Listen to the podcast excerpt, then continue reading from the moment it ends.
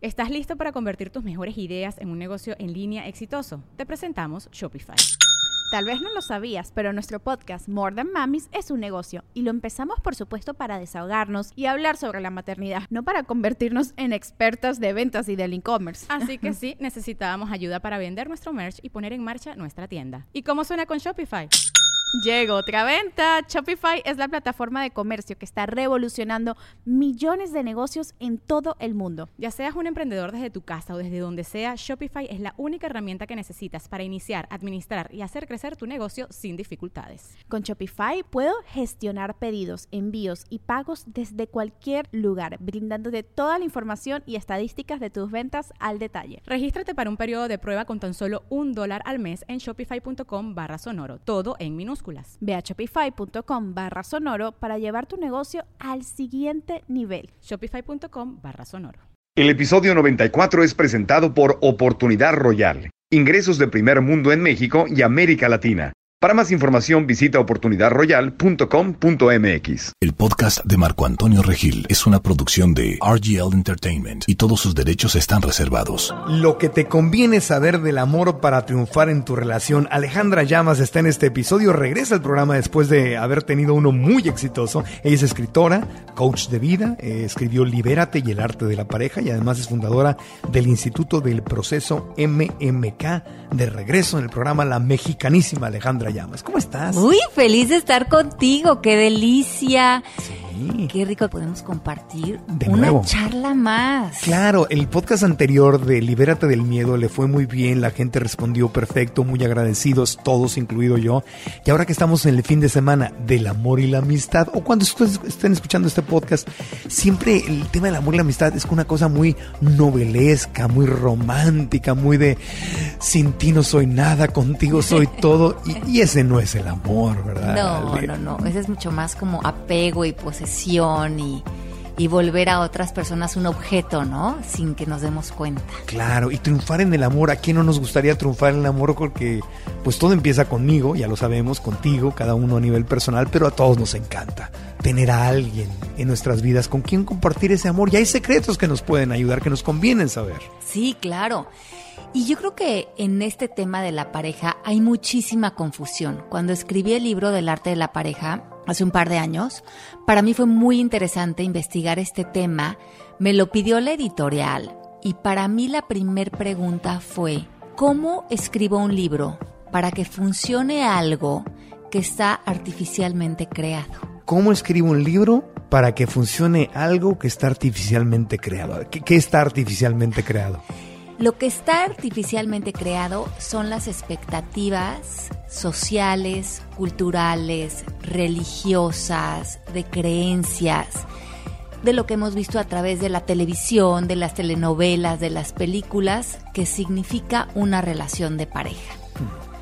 La primer premisa, como de engaño que podemos pensar, La primer mentira la que me primer contaron. mentira que nos contaron es que el amor es para siempre y que el ser humano es monógamo, que una vez que se compromete una relación puede estar con esa relación el resto de su vida y que nunca más va a voltear a ver a nadie ni va a tener ninguna inquietud. Es que los cuentos de hadas así son, ¿no? Así son. Disney ya cambió. Hay que admitir que ya cambió. Hay que admitir, pero yo no crecí con las creencias novedosas de Disney. No, crecimos con Cenicienta y Blancanieves y todo. Y, y era fueron felices para siempre. para Así acababa el cuento. Y fueron felices para, Para siempre. siempre. O sea, el, el- el reto era juntarte. Una vez que te juntabas, fueron felices para siempre. Así es. Sí, cómo no. Y ahí muchos de nosotros, cuando no lográbamos esa promesa creada a nivel social y se terminaba una relación, reafirmábamos una creencia en nosotros que es hay algo malo conmigo. No soy suficiente o no soy merecedor o me equivoqué en algo en la relación, Estoy defectuoso. estoy defectuoso. Y muchos de nosotros ya vivimos con esas creencias porque son las creencias que están impregnadas para nosotros, basados en un sistema de creencias muy basado en el miedo. Y cuando esto se enfoca en la pareja, cada vez que terminamos una relación, porque es lo natural de las relaciones, que algunas relaciones florezcan y se terminen y terminen los ciclos de las relaciones, nosotros no las terminamos desde un punto de vista neutral, las terminamos desde una posición muchas veces exagerada dramática y reafirmando esta idea de no sirvo para nada, una vez más hice algo malo y no llegó el príncipe azul o la princesa azul a salvarme casi casi que de mí mismo. Sí, como decía Juan Gabriel, yo no nací para amar, nadie nació, para, mí. Entonces, ahí entramos a, a la mentira número dos, que es esta idea que nos pone la sociedad de pensar que tengo que encontrar un salvador para mí mismo. Porque cuando yo vivo mi infancia o entro a la adolescencia y mucho de lo que yo veo en la escuela en coaching es que todos llegamos a la adolescencia con tres creencias madre de las que hablábamos en el otro podcast. No soy suficiente, no soy importante, no soy merecedor o equivocarme y cometer errores es malo. Cuando salimos a la adolescencia y ahora la adolescencia y la sociedad, la religión, la cultura, nuestros papás nos están constantemente preguntando, ya vas a tener novio, ya tienes novia, ¿para cuándo te casas? ¿Cuándo vas a tener hijos? O a lo mejor en nuestra religión hay esa expectativa, o en nuestra sociedad como mujeres empezamos a sentir esta presión, entre comillas. Sí, ¿y para cuándo? ¿Y para, cuándo, ¿Y para cuándo? ¿Y para cuándo? Y en el fondo hay una conversación un poco conflictiva dentro de nosotros, porque por un lado queremos cumplir esta expectativa que muchas veces hasta es no nada más social, es familiares en nuestra casa, pero por otro lado no me siento suficiente, no me siento importante y tengo que construir un personaje impostor de mí mismo donde físicamente, por lo menos, yo tengo una apariencia que pueda ser atractiva para otros y de una imagen o un personaje que sea atractivo para el sexo opuesto. Cuando por fin cae otra persona en mis redes, cae, cae una persona en mis redes, le doy a esta persona, esto es bien importante, le doy la labor a la otra persona que me salve de mí mismo. Porque este dolor que yo siento de creer que no valgo, que hay algo malo en mí, que no soy suficiente, esta culpa que siento de no ser perfecto para mi entorno, siento que si otra persona me escogió, probablemente me puede salvar de ese dolor que yo tengo de mí mismo. Y lo decimos como, me va a hacer feliz. Me va a hacer feliz. Alguien me va a hacer feliz. Alguien me va a hacer feliz, me va a hacer sentir atractiva, me va a hacer sentir que valgo, me va a hacer sentir que sexualmente estoy bien, que mi cuerpo está bien.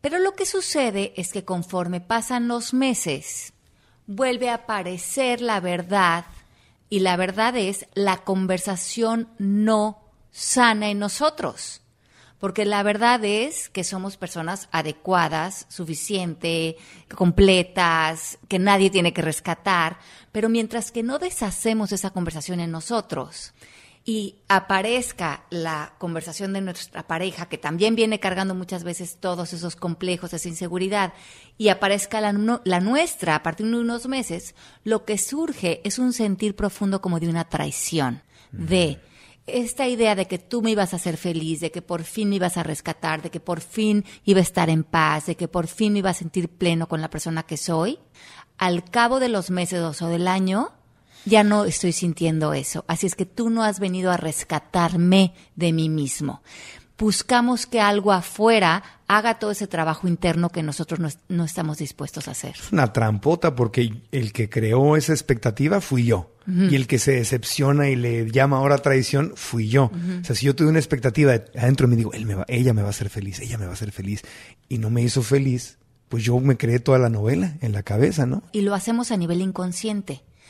En un momento dado no nos damos cuenta porque a veces llegamos a un punto en que estamos tan enojados con la pareja y nos damos cuenta cómo las parejas pasan de el enamoramiento total al odio total. Es que al principio es como una mm, como algo que te adormece, ¿no? O sea, conoces a alguien, conozco a alguien y, sientes siento maripositas en el estómago y ay qué bonito y de repente me motivo y la vida está muy bien. Ahora yo ya conozco ese proceso, yo ya sé que ese proceso es temporal y se va a ir, pero antes cuando estaba más joven no lo conocía, decía, ah, claro, ella me hace muy feliz y luego ya eso se va. Se va. Desaparece. Porque en realidad eso pasó adentro de ti, la otra persona no tuvo nada que ver con eso, lo único que cambió fue tu conversación.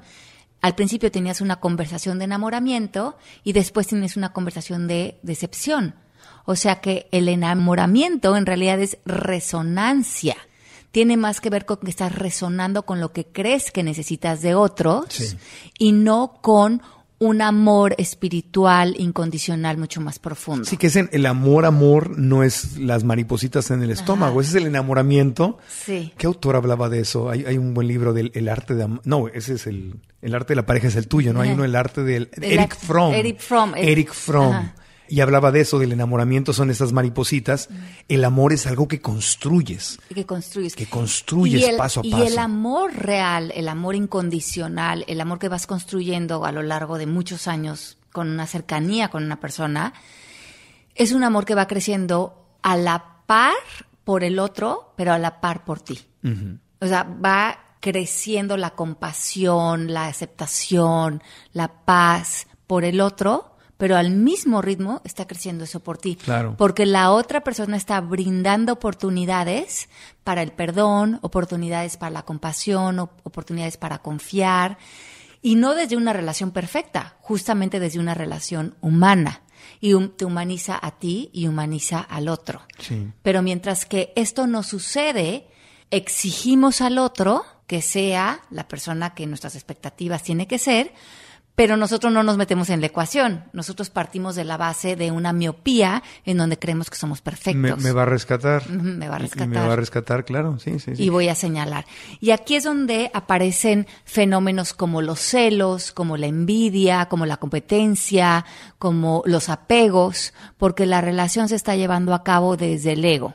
Reconocemos que el ego, cuando hablamos del ego, es una idea, una creencia, una relación basada en el miedo, en la separación, en el ataque, en la defensa.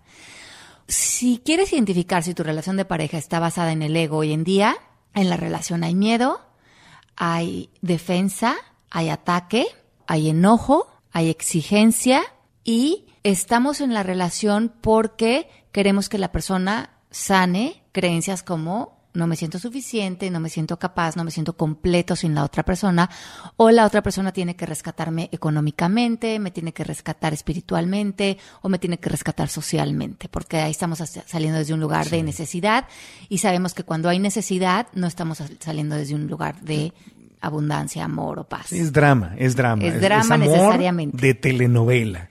Y lo que me dicen mucho, ¿qué hacemos con los celos en una relación?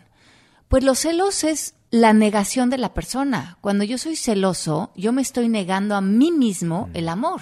Si yo celo a mí, a mi pareja, es porque hay una negación de una conexión conmigo y con Dios o con la fuente o con la luz y con una espiritualidad mía. Por lo tanto, las otras personas se vuelven objetos y los tengo para manipularlos y para saciar algo que yo creo que necesito del otro. Quiero poseer. Quiero poseer. Eres mía. Eres mía eres y te mía. necesito para alguna carencia que creo tener. Hay una falta de desarrollo espiritual en mí mismo. Luego entonces quiero hasta cerrarte el Instagram, ¿no? Ajá, exacto. Quiero que no tengas amigos del sexo opuesto. Eh, no quiero que hables con nadie. eh, quiero revisarte tus correos electrónicos y tu WhatsApp y tengo que controlarte, tengo que ver, tengo que espiar para controlarte e irte quitando el poder para que seas mía y de nadie más y que yo pueda ser Claro, todo y para lo ti. dijiste en la palabra control. La palabra control está totalmente arraigada en el miedo. Todos sus tentáculos están en la posesión. Sí, tentáculos. Sí. Muy bueno. ¿No? Porque se salen los tentáculos como al plano físico, pensar que tenemos que atrapar cosas porque necesariamente no nos sentimos abundantes en el presente. Sí. Y es un cambio de percepción, finalmente. Y aquí llegamos a un punto bien interesante. Hay dos maneras en que nos podemos relacionar con las personas. Nos podemos relacionar desde el juicio o desde la curiosidad. Y la gran mayoría de las relaciones humanas están basadas en juicios. Y mucho más la de la pareja, que a veces tiene tanta posesión incluida. Pero suceden muchas cosas cuando nos relacionamos desde el juicio. Y habíamos hecho una lista de qué pasa cuando estamos en juicios. Entonces, número uno, bajamos nuestra frecuencia. Cuando estamos en un juicio, estamos en dualidad. Estamos en me gusta, no me gusta, es mejor, es peor, es bonito, es feo. Y ahí estamos viviendo desde la mente analítica. Y es una mente que está muy basada en el miedo, en el control, en la comparación. Sí. Cuando nos ponemos por encima de los juicios, estamos en curiosidad, estamos en amor, estamos en propósito. ¿Qué quiere decir? Que me siento en un propósito para la relación. Y si el propósito va a ser el amor, la paz, la aceptación, la buena voluntad, en vez de juzgar al otro, por ejemplo, estoy harta de que no seas cariñoso conmigo.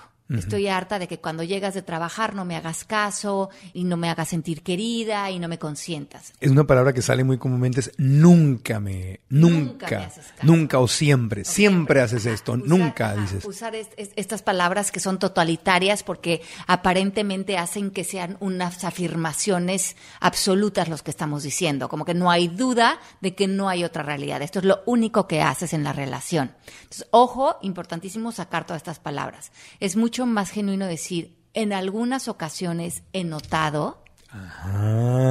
que no me llevas al cine.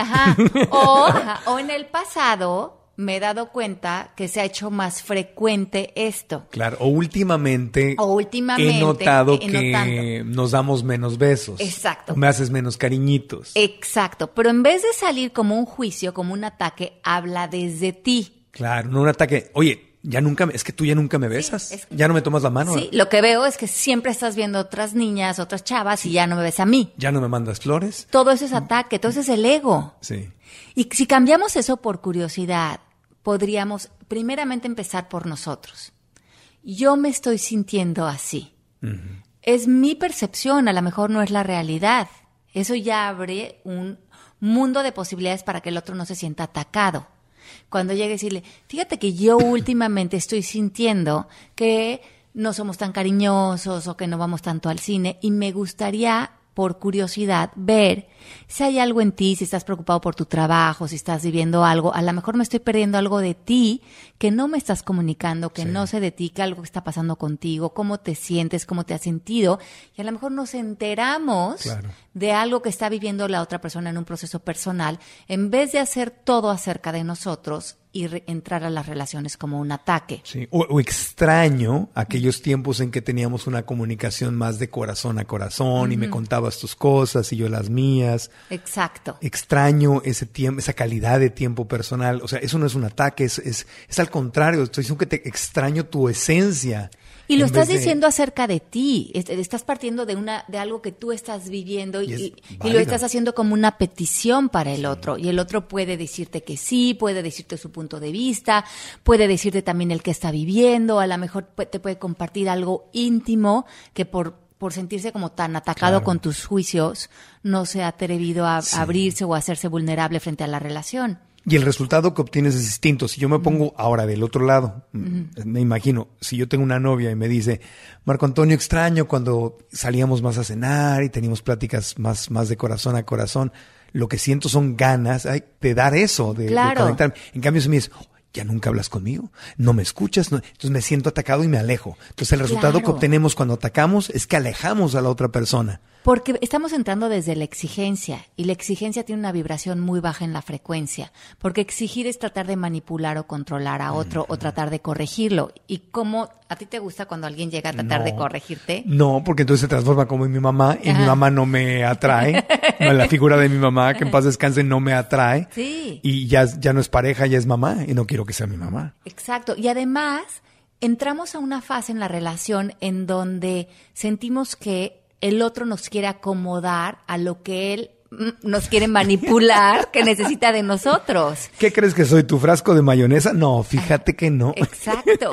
En vez de decir, a ver, aquí estoy yo, esto es lo que yo estoy percibiendo, porque a lo mejor la otra persona me dice, oye, Ale, yo no lo estoy experimentando así, es más, yo he sentido que últimamente hemos hablado de cosas que no hablábamos, o he visto cosas que no veía antes en la relación por las cenas que hemos tenido, o las vivencias que hemos tenido, y ahí también uno puede ampliar su percepción y decir, fíjate que no había puesto el ojo en eso porque como he estado reforzando mis prejuicios a través de mis críticas, mis juicios hacen eso, refuerzo mi perspectiva. Wow, vamos a una pausita, está súper interesante el tema, pero sobre todo, amigas y amigos, quiero que reflexionemos en eso. Lo que nos está diciendo Alejandra es muy importante. Cuando atacamos, cuando venimos desde el ego, cuando queremos poseer, cuando queremos controlar, no vamos a obtener el resultado que en el fondo de nuestro corazón es el que queremos. ¿no? Porque Exacto. ¿qué resultado quiero obtener? Y vamos a seguir hablando de lo que nos conviene, lo que te conviene, me conviene saber del amor para triunfar en tu relación. Alejandra Llamas está con nosotros en el podcast. Volvemos. Hola, soy Marco Antonio Regil, presentador de televisión y conferencista internacional. Quiero compartirte que tu estilo de vida puede comenzar a mejorar. Imagínate pasear con tu familia en un auto de lujo. Imagina convivir con tu familia en la casa de tus sueños. Imagina ser dueño de tu propio negocio, tener los ingresos que siempre has querido y poder manejar tu tiempo. Tu familia es lo más importante en la vida. ¿Qué esperas? Da el primer paso y aprovecha la oportunidad royal. Oportunidad Royal, ingresos de primer mundo en México. Para más información sobre la oportunidad royal en México y América Latina, visita oportunidadroyal.com.mx. Estás escuchando el podcast de Marco Antonio Regil. Continuamos con Alejandra Llamas en este fin de semana del amor y la amistad. En vez de ponernos románticos y hacer dramas telenoveleros, aquí no estamos hablando de una relación de amor de telenovela.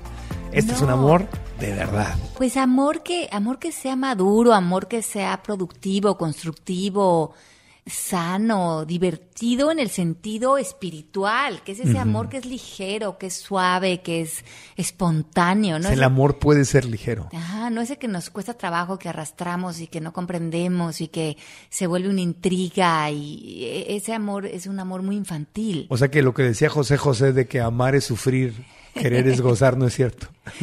Pues no, o sea, ese vive en el conjunto del canal de las estrellas. y de la radio. Sí, exacto, exacto. Y de todo. Es de lo que estamos despertando. Claro, justamente de ese de esa idea falsa de romance y drama que tanto las canciones como las telenovelas y las películas de Hollywood y, y las novelas de lectura, ¿no? También eh, era todo ese romance de, atormentado de que si me celes que me quiere. Así, ay, sí, ¿qué tal? No, no, no, yo me eché unos de telenovela, unas relaciones de joven. Además de que qué flojera, qué desgastante. Y lo que sucede es que ahí nos proyectamos, porque estamos hablando de los juicios, y los juicios cuando se los proyectas a otros, que la proyección es ver en otro lo que no estás dispuesto a ver en ti, y lo hacemos a través de los juicios. Esa es una capacidad ya bastante desarrolladita. Cuando tú tienes, empiezas a desarrollar la capacidad de que cuando yo estoy juzgando a, alguien más, es una proyección de cosas no resueltas que traigo adentro de mí. Eso ya es un paso bastante avanzado en el desarrollo personal, porque requiere mucha responsabilidad y es muy incómodo aceptarlo. pero es lo que salva el 100% de las relaciones. Porque mira, yo me acuerdo que cuando yo estaba con mis hijos chiquitos, vivía aquí en la ciudad de Miami y me pasé unos años pues muy encerrada con mis hijos, lejos de mi familia, porque todas las madres que crían a sus hijos fuera de su entorno familiar y social saben la soledad que vives. Sí. No tienes equipo de No apoyo. tienes equipo de apoyo, no sabes muchas esas cosas y te recargas mucho en tu pareja, porque muchas veces cuando estás viviendo con tu pareja esta nueva etapa, también lo que estás viviendo a veces son muchos reclamos. ¿Por qué? Porque la mujer siente que se le está viniendo encima toda esta responsabilidad de los hijos y que ya no tiene esta realización personal donde puede salir y estar en el mundo y ganar dinero o hacer muchas cosas de cumplir sus sueños, por lo que está llevando a cabo mucha de la demanda de los niños. O a veces estás teniendo que salir a trabajar por cumplir las necesidades económicas, pero al mismo tiempo sintiéndote muy culpable porque estás dejando a los niños. Y por el otro lado, también el esposo siente que está teniendo todas las responsabilidades de toda una nueva familia y que a lo mejor la esposa ya no está teniendo tanto interés en la relación o en la vida sexual por donde está metida ahorita. Porque se volvió mamá y ya no es mi novia, ya no es mi pareja, ya, ya, Exacto. ya yo pasé a ser parte del inventario de la casa, el burro que trae la comida. Así es, así es. Y yo veo como cuando muchas parejas entran a esta etapa, si de por sí una relación que no tenía tantas responsabilidades, que era una relación donde cada quien estaba en su casa y no había en conjunto la economía, pero los niños, pero la carrera profesional ya era un reto, ahora súmale lo que viven muchas de las parejas cuando tienen muchas de estas presiones encima y además no tienen muchas herramientas de comunicación. Ok. Y ahí regresamos a la proyección. Yo me acuerdo que yo empecé a cultivar un enojo constante de tener un pensamiento que me rondaba en la cabeza que era mi esposo no me apoya con mis sueños y mi carrera profesional. Ok. Y cuando regresaba de trabajar y yo veía que él pues había trabajado, había visto gente, había tenido una vida de adulto, había hecho un dinero, tomaba las relaciones, como que sentía que él empezaba a tomar el poder de nuestra familia y de lo que hacíamos, a mí más frustración me daba. Sí. Y yo cuando estábamos cenando me empezaba a rondar un pensamiento, él no me apoya, por lo tanto no me quiere, no se preocupa por mí, eh, con tal de que yo esté saciando estas necesidades de su familia, él está contento o no contento, no sé, pero yo estoy muy insatisfecha.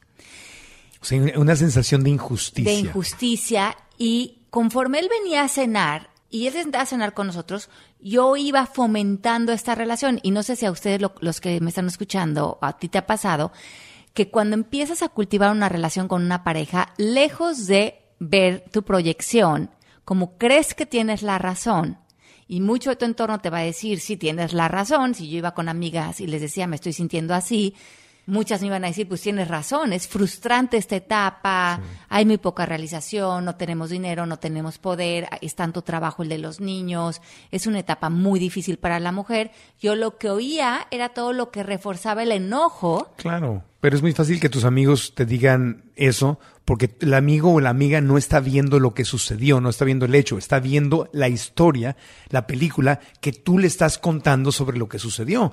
Entonces tú vienes y dices, Marco, mi marido, fíjate, que me tiene ahí como la cenicienta lavando platos de los pisos, no me hace caso. Él a gusto sale y ya hace, ay, pobrecita. A menos que yo haya estudiado desarrollo personal, te voy a decir, ay, Ale, chiquita, hermosa, pobrecita, Pobre- no me digas. Y el ejemplo es que yo, como todo suena muy razonable, el escenario suena razonable, mis pensamientos suenan razonables, mi enojo parecía razonable. Claro. Hasta que un día decidí que a lo mejor esto también podía ser proyección.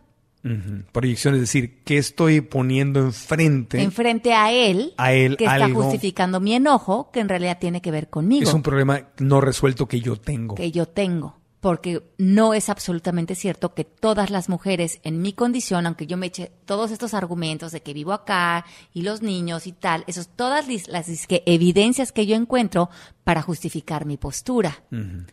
Por lo tanto, hay este ejercicio que es muy bueno para las proyecciones, que es primeramente empezar a cuestionarlos, siempre cuestionar tus juicios. Y por ejemplo, yo podía tener un pensamiento como, él no me apoya con mi trabajo, no me apoya que yo me realice. Y yo pensar, ¿es cierto? ¿No? ¿Es absolutamente cierto que él no me apoya con mi trabajo? Pues no es absolutamente cierto, porque nadie no puede no apoyarme con mi trabajo. Yo tengo que tomar esa decisión, porque nadie tiene ese poder sobre mí, no me tiene amarrada en una cama o, en un, en- o encerrada en el closet, y nadie tiene esa habilidad sobre ti a menos de que tú se la des. Sí. Pero ¿quién soy yo cuando tengo este pensamiento de que no me apoya con mi trabajo, de que no me apoya a realizarme? Y empiezo a darme cuenta que ese pensamiento, cuando lo pienso, me tiene en frustración, ya no disfruto las cenas con él, no lo recibo con amor cuando llega de trabajar, no reconozco lo que él también está haciendo para esta familia, estoy en un plan de exigencia, de corrección. Y pienso, ¿y quién sería yo si ya no pudiera pensar que él no me apoya? Si lo no dejara me- ir, sí. Si lo dejo ir. Y pienso, pues a lo mejor podría explorar otras posibilidades, ver otras opciones. Sí. Y ahí es cuando recogemos la proyección, es, él no me apoya con mi trabajo. Cuando yo le doy esa vuelta al pensamiento, que es girarlo hacia mí, porque la única manera de recuperar la proyección es que en vez de que la veas afuera, en otros, en tu pareja o en situaciones, le pongas tu nombre. Claro. Yo, Alejandra, no me apoyo en mi trabajo y no me reconozco. Y como no lo estoy haciendo, cuando lo veo enfrente, me molesta. Me molesta. Pero lo que me está molestando es que yo no me apoyo y yo no me reconozco en mi trabajo. Exacto. Y ahí saqué una pluma y un lápiz y, y un papel y escribí todas las historias y todas las justificaciones y todos los pensamientos y los miedos que tenía por las cuales yo no me apoyaba en ese momento en mi trabajo, y ni siquiera en mi trabajo siendo mamá, porque con esos pensamientos ni siquiera lo estaba disfrutando. Sí. cómo no me apoyaba en cosas que sí podía estar empezando a hacer, porque tenía miedo y inseguridades y para mí era más fácil proyectarle eso a Genaro que hacerme responsable de que yo no lo estaba haciendo porque dudaba muchísimo de mí, de mis capacidades. Y de ahí desarrollé un plan de acción que sí me gustaría hacer, por dónde podría empezar estando aquí en mi casa, qué cursos podría tomar, que podía empezar a escribir el libro que quería escribir, podía empezar a hacer muchas cosas que no necesariamente tenía que salirme de mi casa y ni siquiera necesitaba el apoyo de Genaro, ni siquiera se tenía que enterar que lo estaba haciendo. Claro. No, y ahí podrías tener una conversación de amigos y decirle, Genaro, fíjate, eh, Genaro va a oír el podcast y decir, oye, agarraron mi caso para Sí, no, nuestro caso.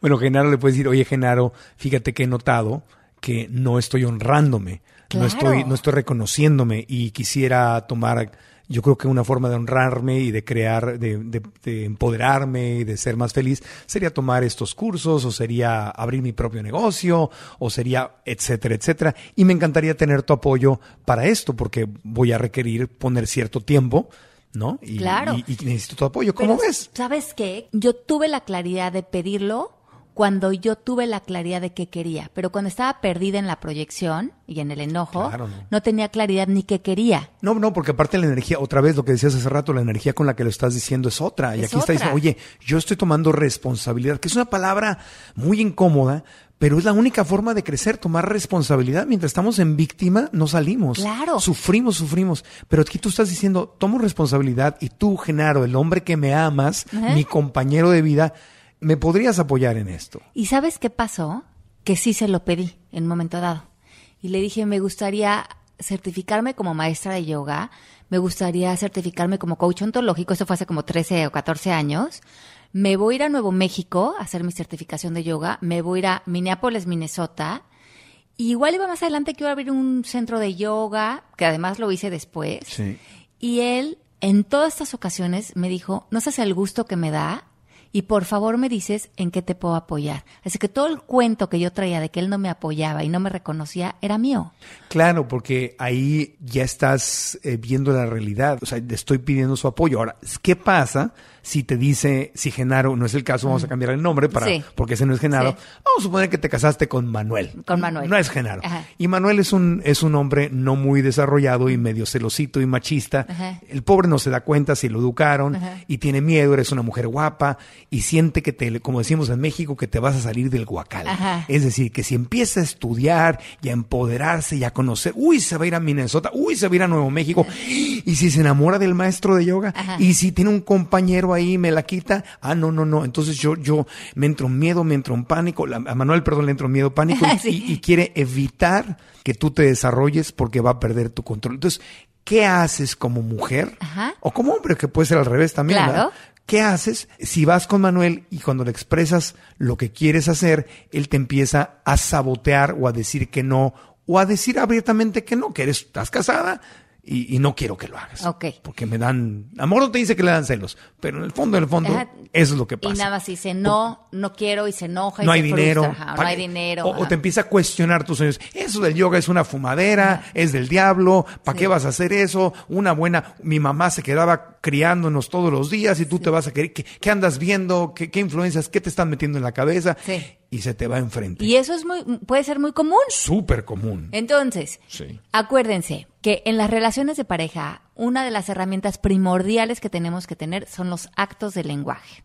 Y son cuatro. El primero son las peticiones, saber pedir. Y yo lo que me pasaba en ese momento es como se dieron cuenta, yo no sabía pedir, porque no sabía ni qué pedir.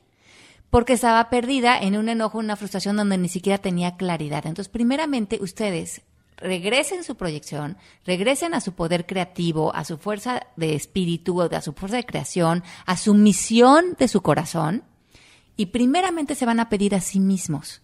Primeramente la petición es hacia ti, Ale, yo quiero hacer esto con mi vida, yo quiero escribir este libro, yo quiero tomar este curso. Y tú a ti mismo te vas a decir que sí, porque la petición tiene tres respuestas, que sí, que no o negociar. Yo a mí misma me contesté que sí. Una vez que tú te contestas que sí tienes que ir al exterior, y ahí yo hubiera ido con Manuel Ajá. y le hago la petición. Oye, Manuel, me quiero tomar un curso de yoga y tal, y me contesta ¿De todo qué? lo que tú me dices. ¿De qué, De qué Alejandra? hablas, ni de chiste, no hay dinero, tú... Si tenemos un hijo, Sí. ¿cómo, un hijo? Me estoy partiendo el lomo allá afuera y tú quieres decir esto de yoga. Eh, No hay tiempo, no hay dinero, estás loca, tú ¿Qué no es vas eso? a poder, ¿qué es eso? Tú quédate en la casa, todo lo que te puede decir. La persona diablo. ya te dijo que no. Entonces acuérdate que la otra persona te puede decir sí, no, o, negociar. Me Ajá, gusta, me gusta ajá, este caminito. ajá. Muy bien, muy bien. Hay un libro muy bueno que si ustedes por alguna razón les cuesta trabajo las peticiones, En inglés se llama Going for No. Lo voy- hay que buscarlo a ver si está en español. Pero ir por el no.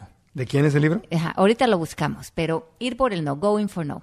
Y este libro tiene algo que a mí me encantó, que te dice que después de cinco nos hay un sí. Después de cinco nos hay un sí. Ajá, después de cinco ver, a ver, no a ver, a hay un sí. Entonces, probable- probablemente tú ya le hiciste la petición a tu marido y tu marido dijo que no. Pero tú realmente quieres hacer esto. Y tú ya te diste el sí a ti. Entonces, tú tienes que hacer una lista de ver yo qué necesito para hacer esto posible. Y vas con tus papás, vas con tus hermanos, vas con tu red de apoyo. Y les dices, oigan, quiero hacer esto, pero se lo quiero hacer fácil a, a Manuel. O amigos si no tengo familia, Sí, porque si hay no gente, que, hay familia, gente que no tiene a quien familia. tú sí. tengas de red de apoyo. Cerca, y le haces la petición. Oye, quiero hacer este curso de yoga. ¿Tú me podrías prestar el dinero para hacer esto? ¿O me podrías ayudar a armar un, una donación en Facebook para mi curso de yoga? O- O intercambiar, porque O de- intercambiar Oye, talentos. ¿qué te, qué te parece si yo te ayudo con esto y tú me ayudas con esto otro? Exacto. Para estar en intercambio, ¿no? Para no pedir así. Estar en más. intercambio, porque en coaching decimos que ni el tiempo ni los recursos deben de ser una justificación para no hacer nada. Que cuando tú quieres lograr algo, lo que te están faltando son peticiones. Por lo tanto, logramos pedirle a otras personas la- el apoyo o la ayuda, que en este caso Manuel nos está diciendo que no. Y por ejemplo, vamos con nuestro, a lo mejor un tío y nos dice el tío, mira, yo me acaba de entrar un dinerito, yo feliz te regalo tu curso de yoga.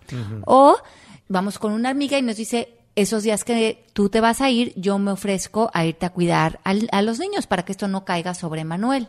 Entonces tú vas con Manuel y regresas y le, le extiendes tu acuerdo, pero tu, tu acuerdo contigo y le dices, mira, tú me dijiste que no, pero para mí esto es importante. Por lo tanto, en lo que dependía de ti ya lo tengo solucionado.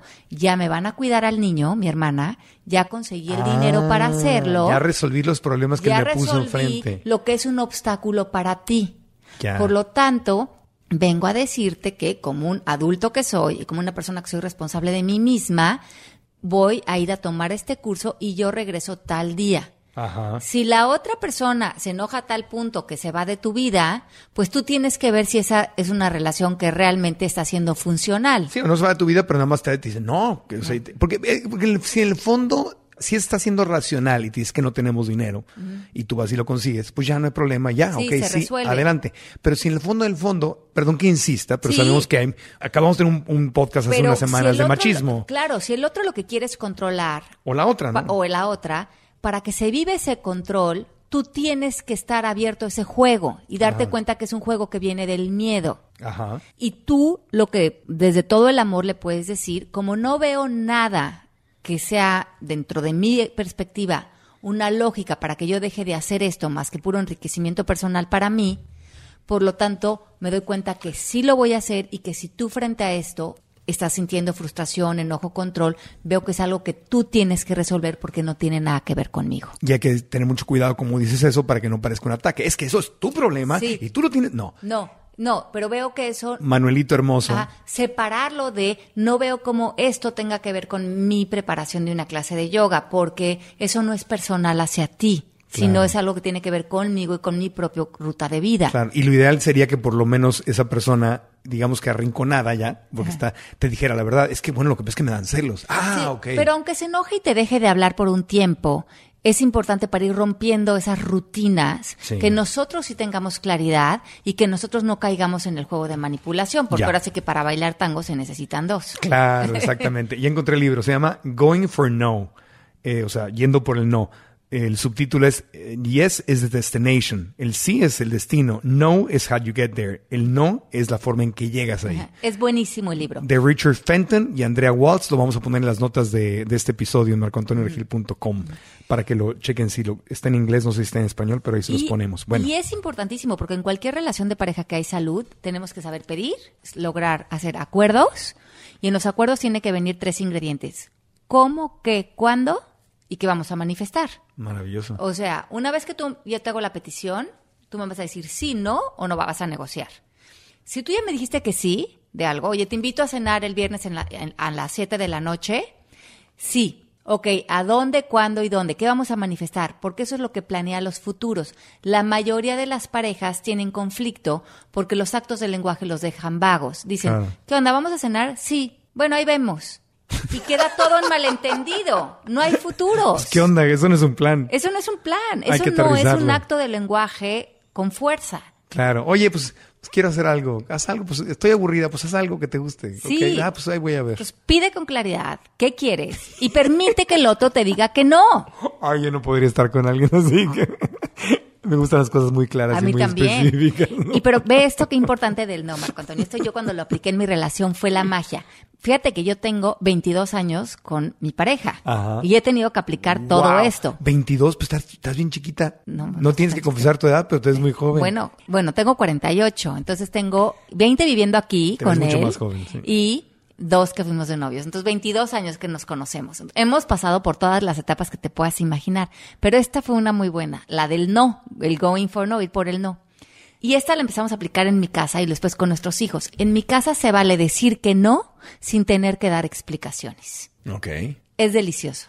Porque si llega mi esposo y te dice, quiero ir a cenar, tú le puedes decir no. Y no le tienes que acariciar el ego. No le tienes que decir, no, pero es que te juro que te sigo queriendo un chorro y nuestra relación sigue súper bien. Estoy muy y cansado. estoy- sí, estoy muy cansada, es que hoy trabajé mucho, pero es que lo que pasa es que sí te quiero, pero es que no es que prefiera Netflix, pero es que ahorita me, como que me quiero echar a ver una serie. No, eso en mi casa no. Ay, qué, qué es libertad. súper libre. Tener la libertad de decir no.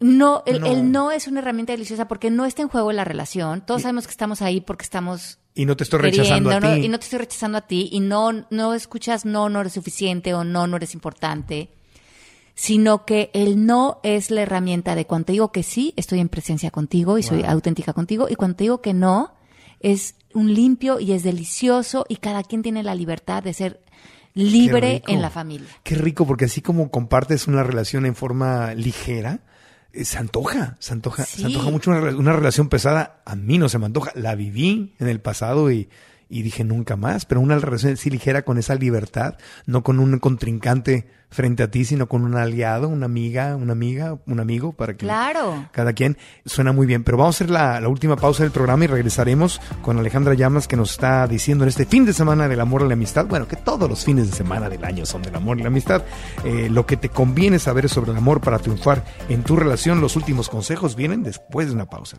Hola, soy Marco Antonio Regil, presentador de televisión y conferencista internacional. Quiero compartirte que tu estilo de vida puede comenzar a mejorar. Imagínate con tu familia en un auto de lujo. Imagina convivir con tu familia en la casa de tus sueños. Imagina ser dueño de tu propio negocio, tener los ingresos que siempre has querido y poder manejar tu tiempo. Tu familia es lo más importante en la vida. ¿Qué esperas? Da el primer paso y aprovecha la oportunidad royal. Oportunidad royal, ingresos de primer mundo en México. Para más información sobre la oportunidad royal en México y América Latina, visita oportunidadroyal.com.mx. Estás escuchando el podcast de Marco Antonio Regil. Continuamos con Alejandra Llamas en el podcast. En el último segmento, Alejandra, he aprendido mucho. Te agradezco tu tiempo. ¿Qué otra cosa nos conviene saber del amor para triunfar en una relación? Cuéntanos. Mira, lo que es bien importante cuando ya llevamos tiempo en una relación, porque como decíamos al principio, entras mucho desde la endorfina y la dopamina y todo este enamoramiento y las mariposas. Pero lo que empieza a pasar en una relación de pareja es que muchas veces metemos a otros en cajas. ¿Qué quiere decir esto? Metemos a otros en cajas. En cajas. Que comenzamos a relacionarnos con otros a partir de nuestros juicios y no desde la humanidad del otro. Claro, ya entendí. Ajá. Sí. Entonces, muchas veces lo que sucede en una relación de pareja es que, por ejemplo, vamos a poner un ejemplo de que Juan está con su hijo recién nacido, con Susana, su esposa. Y de repente está viendo el fútbol y su bebé se pone a llorar y él tiene esta idea, este instinto de ir a atender al niño. Pero al no honrar este deseo, siente cierta culpa. Y la culpa, como sabemos los seres humanos, no nos gusta sentirnos, otra vez la proyectamos, la vemos en el otro. Empezamos a culpar al otro a través de nuestros juicios por no haber sido auténticos, haber honrado. Muchas veces lo que empieza a pasar en la conversación de Juan es, yo porque voy a atender al niño, si yo ya trabajé todo el día, si yo tengo que estarle pagando todo a esta mujer, si esta mujer está aquí en la casa, es más, le acabo de pagar el gimnasio y ni siquiera ha ido al gimnasio, se está haciendo guaje, es más, no ha bajado ni un peso, desde, ni un kilo, perdón, ni un, Kilo. sí, ni un kilo desde que tuvo al bebé, sigue en el mismo peso. Y empieza a crearse una telenovela que al rato cuando entra Susana al cuarto de la tele y le dice, ay, ¿qué pasó? ¿Está llorando el niño? En el fondo, ah, sí, está, además está haciendo guaje, seguro ya lo había oído y no responde porque así es, mira que mejor me hubiera casado con Valentina, no sé por qué me casé con Susana. Y cuando Susana siente ¡Ay, como cierta hostilidad de Juan, de que nada más entró como al cuarto de la tele de qué onda, cómo vas, ella puede empezar a reaccionar ante esa hostilidad. Claro. Y puede empezar con una conversación interna como, no puede ser que yo esté aquí todo el día atendiendo al niño. Sí, La- le detona Ajá. su propia hostilidad. Su propia La hostilidad. hostilidad de Juan detona la hostilidad Ajá. de, ¿cómo se llama esta chica? Eh, Susana. Susana. Entonces Susana puede empezar a decir, híjoles, Juan no puede ser y encima que llega de trabajar se tira a ver la tele y aquí me tiene, yo nada más entré de buena onda a ver si quería algo de cenar y encima está con cara conmigo cuando yo ya quisiera estar ahí echada viendo mis telenovelas o mis series o lo que fuera o leyendo. Y cuando dos personas se mienten en cajas, esto se llama colisión. Colisión, claro. Colisión. Y es muy importante que se den cuenta cuando las personas se meten en una colisión porque ya no se relacionan desde la humanidad del otro. Justamente sacan la curiosidad, la otra persona se vuelve un objeto y como el ser humano lo que más quiere tener es la razón, a lo largo de la vida lo que hacemos es que reforzamos la caja. Lejos de querer salir de la caja, vemos en el otro lo que refuerza la idea que ya tengo del otro. Por ejemplo, si tengo la idea de que Susana es una floja y no hace las cosas a tiempo y se hace y no está ni enflacando, ni yendo al gimnasio, ni preparando comida sana, cuando sí vaya al gimnasio o cuando sí haga comida sana, lo que la mente va a hacer, porque este es el mecanismo de la mente de Sí, todos es nosotros, es enjuiciar más. Ajá, enjuiciar más y reforzar los prejuicios, es todas las veces que ella sí fue al gimnasio, es bueno, no cuentan, porque en realidad para que valiera la pena tendría que estar yendo cinco veces a la semana. Entiendo. Oye, y bueno, eso me, me queda claro. Los juicios son igual a sufrimiento. Mientras más juzgo, más sufro. Yo. Deja tú los demás. Yo. Pero eh, tú en tus clases ya, ya a toda la gente que le das coaching, si nos dicen, ok, ya entendí. Ya entendí que los juicios me van a separar de mi pareja, me van a, me van a distanciar, me voy a meter en cajas, etcétera. ¿Cómo solución? Una vez que ya acepté que estoy juzgando y que estoy poniendo una proyección y le estoy poniendo al otro lo que me molesta a mí de mí, lo que yo no tengo resuelto a mí, se lo pongo a la otra persona. Ok, ya entendí. ¿Cómo le hago para salir de esta mentalidad de juicio y avanzar realmente al verdadero amor que es más allá del juicio? Claro. Entonces, si ya se identificaron que cualquiera de estas posturas son en las, de las cuales están surgiendo su relación, es muy importante que para tomar responsabilidad, muchas veces la humildad de una disculpa. Oye, a lo mejor oí este podcast o leí este libro y me di cuenta de mi participación en esta dinámica y te quiero pedir una disculpa porque veo como en el pasado te he estado señalando a ti, te he estado arrojando a ti todo lo que yo no he resuelto, me he estado protegiendo detrás de estos juicios para no ver cosas acerca de mí, he estado queriendo controlar la relación y a lo mejor ahí te he dejado de amar. Una disculpa siempre viene bien. Es una buena manera de bajar la, la guardia, de, de bajar el ataque. Est- esta posición de humildad abre muchas posibilidades para la relación y para que el otro entre también ya no desde una posición de defensiva, que probablemente se ha sentido así, Claro. sino desde un lugar de recreación. Desde este punto podemos entrar al siguiente acto del lenguaje, que es la declaración. ¿Qué podemos declarar ahora juntos como pareja? Y esta declaración la podemos hacer en conjunto o en individual. Pero la declaración es un parteaguas en el mundo. Eh, no necesita tener evidencias, pero crea algo nuevo para nosotros, una nueva realidad. Entonces, ¿qué quieres declararte para ti frente a tu relación? ¿Y qué quieres declarar juntos?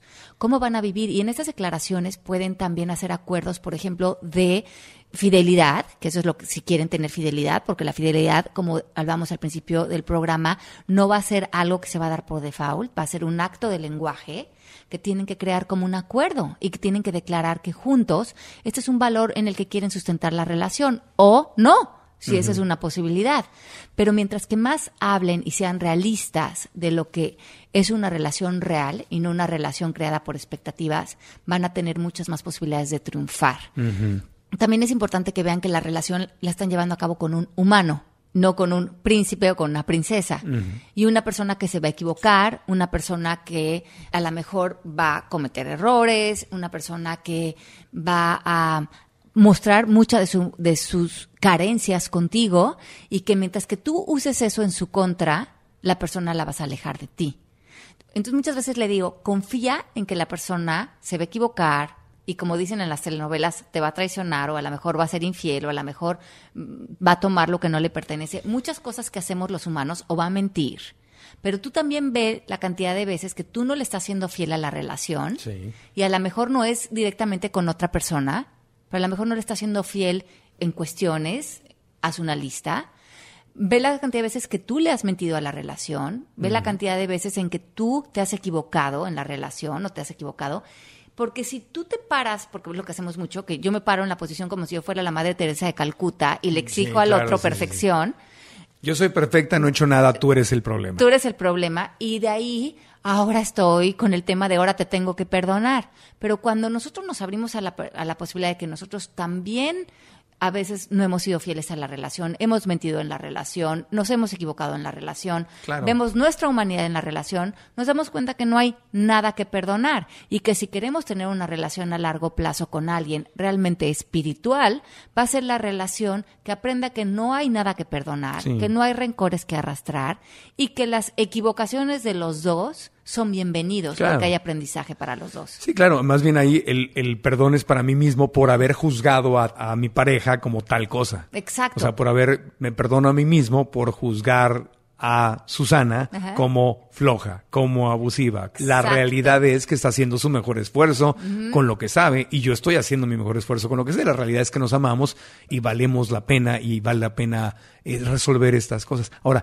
ya se nos está acabando el tiempo, nos quedan un par de minutitos, pero me, seguía viniendo a la mente algo que normalmente sucede en las parejas donde a veces hay uno u otro, puede ser el hombre o la mujer, que diríamos en México la está haciendo de todos todo el tiempo. Está, está sacando problemas todo el tiempo, constantemente. Si, si es hombre, eh, no está la comida, la, la sopa estaba fría, eh, eso no es lo que me gusta, eh, el niño está mal vestido, bla, bla, bla. Y si es mujer, llegaste tarde, no me contestaste el teléfono, no me has llevado al cine, no has sacado la basura. O sea, ¿cómo resuelvo? Yo no pretendo que me lo resuelvas ahorita en dos minutos, pero ¿cuáles serían los pasos otra vez para lidiar con una pareja que está muele y muele y muele y haciendo de cositas pequeñas una tormenta, una bola de huracanes. Y porque sí, es terrible vivir así.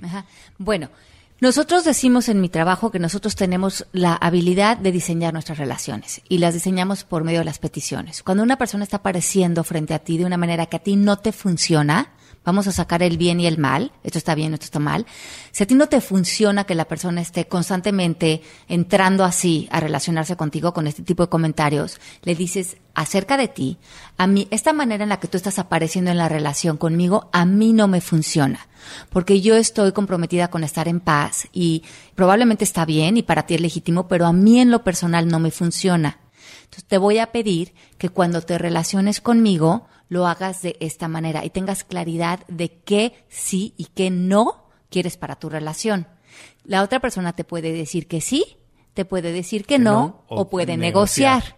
te puede decir, no, yo te voy a seguir arriba de ti porque yo siento que es mi derecho, que cómo se visten los niños. Digo, entonces tú ahí ya tienes la realidad de la otra persona y decimos que o cambias lo que piensas de lo que la persona dice o te alejas, no tienes de dos sopas. Pero probablemente cuando la otra persona está diciendo, porque viste a los niños así, porque preparas así de comer, ese cuchicheo probablemente está haciendo cuchicheo con un eco interior, que es, él no me debería de hablar así, él no se debería de quejar, él no debería de estar... Entonces, la queja de él es un eco de tu queja interior reconoce sin ese, esa queja que está poniendo el mundo en voz fuerte afuera de ti en tu esposo, no es la misma queja que tú llevas dentro y están haciendo lo mismo tú en silencio y él en voz fuerte.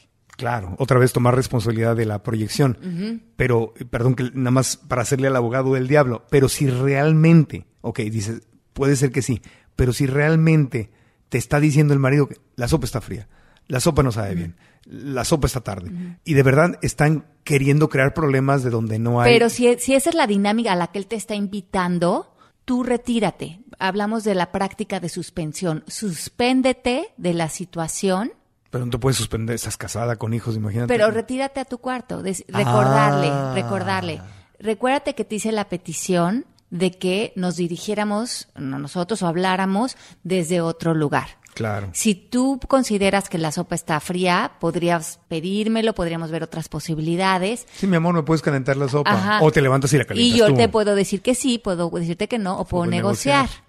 Pero si vamos a entrar y tú me lo vas a hacer como un ataque, como un reclamo, yo puedo elegir si eso tipo de relación yo quiero tener una participación Claro. en ella. Entonces, en ese momento yo le puedo decir, me voy a retirar un rato a mi cuarto, voy a meditar un ratito, me voy a recostar a leer. Y cuando tú sientas que tú puedes hablar conmigo de la manera en que yo te lo estoy pidiendo, con mucho gusto regreso y Regreso. platicamos y construimos la relación. Recuerden que las relaciones son Dos. o constructivas Ajá. o destructivas.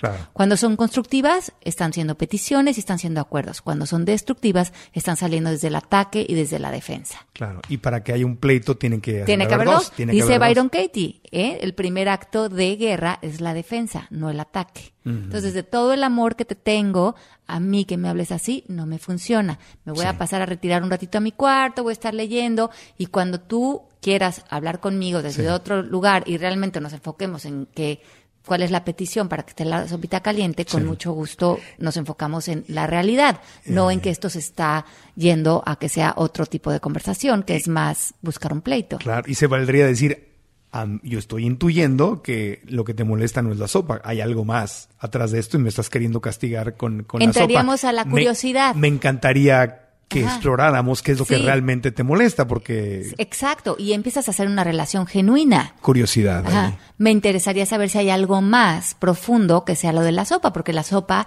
con mucho amor, si tú me dices, me ayudas a calentar la sopa, yo con mucho gusto calentamos la sopa, pero no hacemos de eso un problema, porque ah, yo ya no siento que yo gana algo de esto. Pero antes de eso, probablemente tú sí te estabas alimentando de ese dramatismo igual Claro. que él, porque pues para bailar tango se necesitan dos. Ya, nos queda un minuto. ¿Algún otro consejo que yo deba saber, que me convenga saber sobre el amor? En un minuto.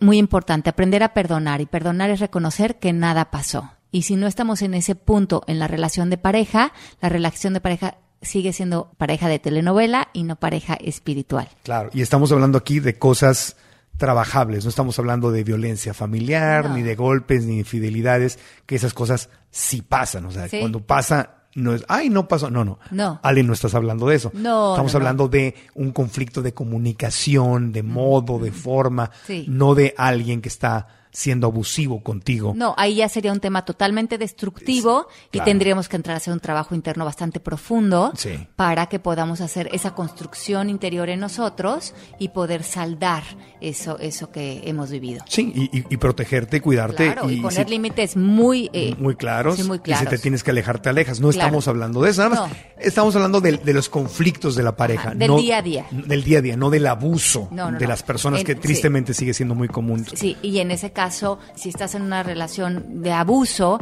en ese caso mm, pedir ayuda inme- historia, sí. inmediatamente y eh, sí hacer mucho trabajo interior Claro. para no repetir una, una relación igual. Que ese es otro, otro tema que podemos hablar después Claro en, que en- sí, en el, claro en que el sí. podcast, los, los patrones, ¿verdad? Cómo repetimos, repetimos y repetimos.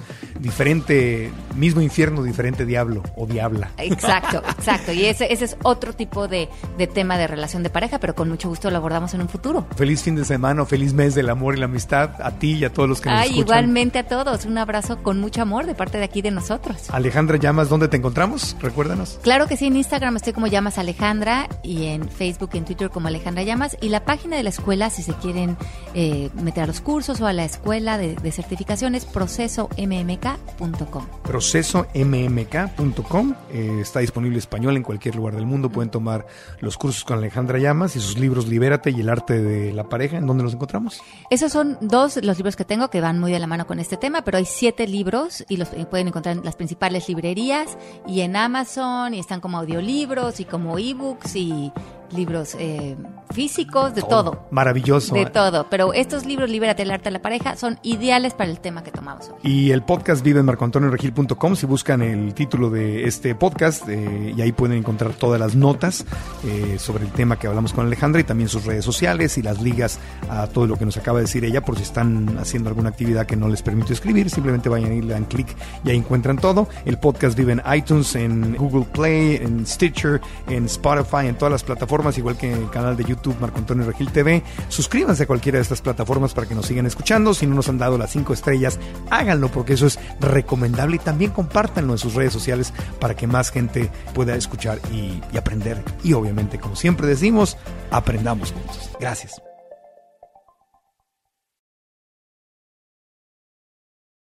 ¿Estás listo para convertir tus mejores ideas en un negocio en línea exitoso? Te presentamos Shopify.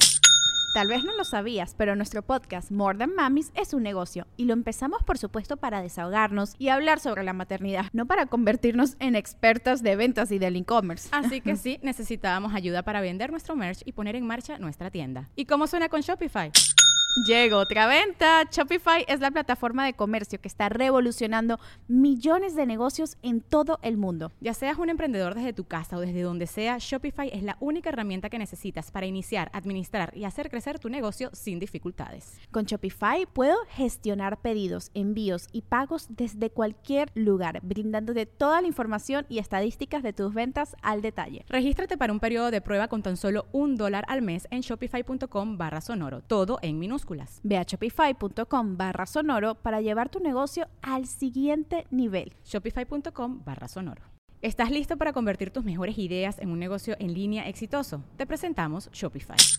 Tal vez no lo sabías, pero nuestro podcast More Than Mamis es un negocio y lo empezamos por supuesto para desahogarnos y hablar sobre la maternidad, no para convertirnos en expertas de ventas y del e-commerce. Así que sí, necesitábamos ayuda para vender nuestro merch y poner en marcha nuestra tienda. ¿Y cómo suena con Shopify? Llega otra venta. Shopify es la plataforma de comercio que está revolucionando millones de negocios en todo el mundo. Ya seas un emprendedor desde tu casa o desde donde sea, Shopify es la única herramienta que necesitas para iniciar, administrar y hacer crecer tu negocio sin dificultades. Con Shopify puedo gestionar pedidos, envíos y pagos desde cualquier lugar, brindándote toda la información y estadísticas de tus ventas al detalle. Regístrate para un periodo de prueba con tan solo un dólar al mes en shopify.com barra sonoro, todo en minúsculas. Ve a shopify.com barra sonoro para llevar tu negocio al siguiente nivel. Shopify.com barra sonoro. It is Ryan here and I have a question for you. What do you do when you win? Like, are you a fist pumper? a woohooer, a hand clapper, a high fiver. I kind of like the high five, but if you want to hone in on those winning moves, check out Chumba Casino. At ChumbaCasino.com, choose from hundreds of social casino style games for your chance to redeem serious cash prizes. There are new game releases weekly, plus free daily bonuses. So don't wait. Start having the most fun ever at ChumbaCasino.com. No purchase necessary. VGW. Void were prohibited by law. See terms and conditions. 18 plus.